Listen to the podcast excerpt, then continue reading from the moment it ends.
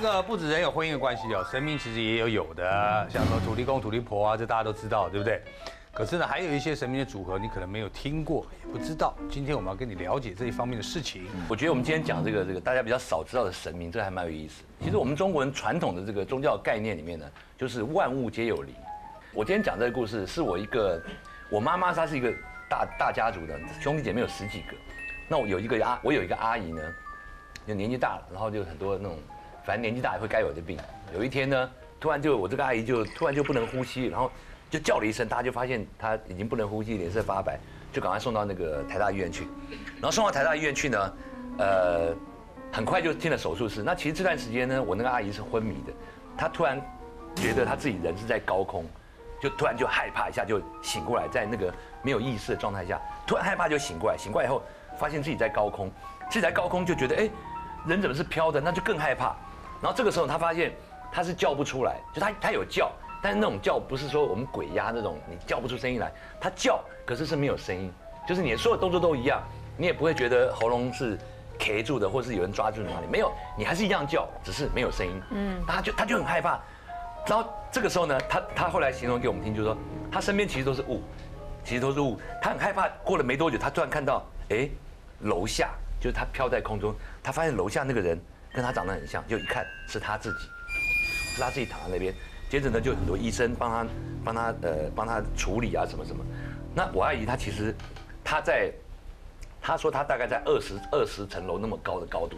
可是她看下去，人家在帮她急诊的过程，所有东西她都清清楚楚，而且听得到，听得到人家讲什么，甚至还有那个呃护士要跨过她的身体拿刀子或者是做什么东西，他还能感觉到那个人的体温。可是最怪的是他在天空，他在天空，接着呢，他就。不知道他在什么地方，就是他一下会有意识，一下会没有意识，而且他觉得最怪的地方就是，只要任何人讲到他，他就立刻在那个地方出现。他第一个出现的地方是，他老家里面那个小孙子说：“哦，想奶奶。”他不知道为什么，就是他觉得他在一个虚空的地方，突然听到想奶奶，他就过去了，他就直接到那个地方。那一段时间都发生的事情都是这样，只要有人讲他什么，他就立刻在那个人身边，不管我们亲戚里面是谁讲他，而且他还可以说得出来说。你那天穿什么？你就你就穿一个 Snoopy 什么什么什么？你跟那个呃，你那个大叔戴眼镜什么？他可以把你讲的完完全全清清楚楚。接着呢，他就在在没有人讲到他的情况之下，他也不知道他在什么地方，他就觉得他在白的地方。然后在白的地方，有一天呢，就他他在那个里面，他也没有他也不知道什么时间，反正他就有一天突然就看到一个年纪很大的一个女生，一个老女人，穿了一个白袍，全身都看得很清楚啊，穿了一个白袍。然后里面的是比较宽大的裤子，然后旧式那种七八分裤、九分裤，妇女穿的那种，然后还有丝袜这样。他看到那个人，他看到那个人是他在他在这一段时间里面唯一看到的一个人，就很高兴、很兴奋又很紧张，过去问他：“哎，请问一下，你是这里的医生吗？”他就只跟他笑一笑。嗯。那那个老那个老太太就只只跟他笑一笑，没有讲话。哎，请问一下，你你是这里的医生吗？我现在在什么地方？他就跟他笑一笑，就我那个阿姨又在问他问他问他一个问题，说，哎，他们说我那个所有的状况什么什么，他就跟他讲说，哦，我的心血管怎么样怎么样怎样，那我到底还没还可不可以可不可以活过来？那个女的跟他笑一笑说，就跟他笑一笑，然后拍了一下他肩膀说，李红心嘛，讲台语说，李红心嘛，我阿姨就醒了，醒了以后，她她先听到的声音是，呃，他的感觉是那个人拍了他以后，嗯，然后他就这个地方有一点点电流，然后接着他就听到滴。滴，滴，滴，滴，他就听到这种规律的声音，然后他眼睛又睁开，他在床上，他在床上，然后这边怎么反正就身上插了一堆有的没有的地方，醒了以后呢，他就接着整个人就跟没事一样，嗯，精神好到一个不行，然后医院就检查，哎，这个人突然就没事了，就好了，就好了，就好了，就回家了。回家以后，我阿姨呢，她其实整个人，嗯，我们有有点感觉他变，但是他们身边人不觉得，就是他有时候精神好的时候也会这样。可他连续一个月呢，精神好到一个不行，就是每天都很早起来。老人家本来就很早起，对不对？可是我的阿姨她不是早起那种，她每天都睡到十二点那种。接她接着回家就是每天早上很早起，然后就是就是做家事，然后乡下地方嘛，还会整理地什么什么什么。然后很多，然后没事就会给这个打电话，给那个打电话。平常不联络的，又也打到我们家来，还要还要跟每一个人都讲话。反正就每个亲戚就打到我们家来啊，每个人都要讲过话。打到我家我阿姐家，每个人都要讲过话，什么什么什么。这样一个月后，有一天。吃完吃完饭，我那个阿姨要碗筷放下来的时候，跟他们讲说，那个一公跟一婆今天晚上会来带我走啊。他就讲这么一句话，嗯，然后其实因为他讲的是客家话呢，然后在在饭桌上大家只是觉得说，哦哦，可能有人来带他出去玩啊，干嘛什么的，晚上他也都没事，就很正常哦，很正常睡觉。第二天叫他起来，他就没有起来了，就很安详，就这样睡过去了。还有一个有名的是流水工流水嘛，对不对啊？哦，那这个故事是排水沟里面的出现，是明雄那个吗？不是，这个是在嘉义西罗。其实我们小时候哈，我住台中，我常常就听我妈妈讲说，哎，混林遐哈有一个。哎，追老公跟追老婆就听就灵哎，可是因为那个时候我们太小了，都听不懂。还没有在签的时候。没有，那个时候听不懂。一直到长大出来表演作秀，尤其是在台中作秀的时候，那个时候大家都正在盛行的时候，才开始。真的常常就很多人跑去。老追公跟老追婆遐去暗时去去看人，安那切给理出来。嗯，那那后来我才知道，哦，这个老追公跟老追婆，他已经是有一百多年的历史了。哦哟，那时候我们台湾还没有光复。嗯，那在那个塞雷那个地方嘛，就就是有一个，就是你刚刚讲的一个大水沟，然后有一天就浮出两个头驴出来，就是头骨。那边的人整卡人看就很害怕，你知道就觉得说哦那个很不是好东西，就大家都用那个电钩啊、竹竿，就去把它拉拉拉，就希望把它推走。可是那很奇怪，那两个头驴啊，这怎么搞的哈？顺水逐波逐流，一直流流流流的，再绕又绕回来原地，就好几次大家把它推走，它还绕回来，再推走了。后来有一个嗯种田的阿伯，他看到说。这两个头驴老是这样回来，是不是他跟这我们这个地方有缘？有缘，所以他都去把它捞起来，捞起来。那阿阿贝很好心呢，他去把它盖一个小小的那个小茅屋啊，用草皮啊砌开砌起的小茅屋，然后用一个简单的桌子，就把那两个那个头颅就放在那边了。他那那他觉得说，这个就是属于没有人那种孤魂野鬼嘛，他也觉得说啊，有时候偶尔就拜拜他。结果呢，有一天呢。他就有一条牛啊，失踪了，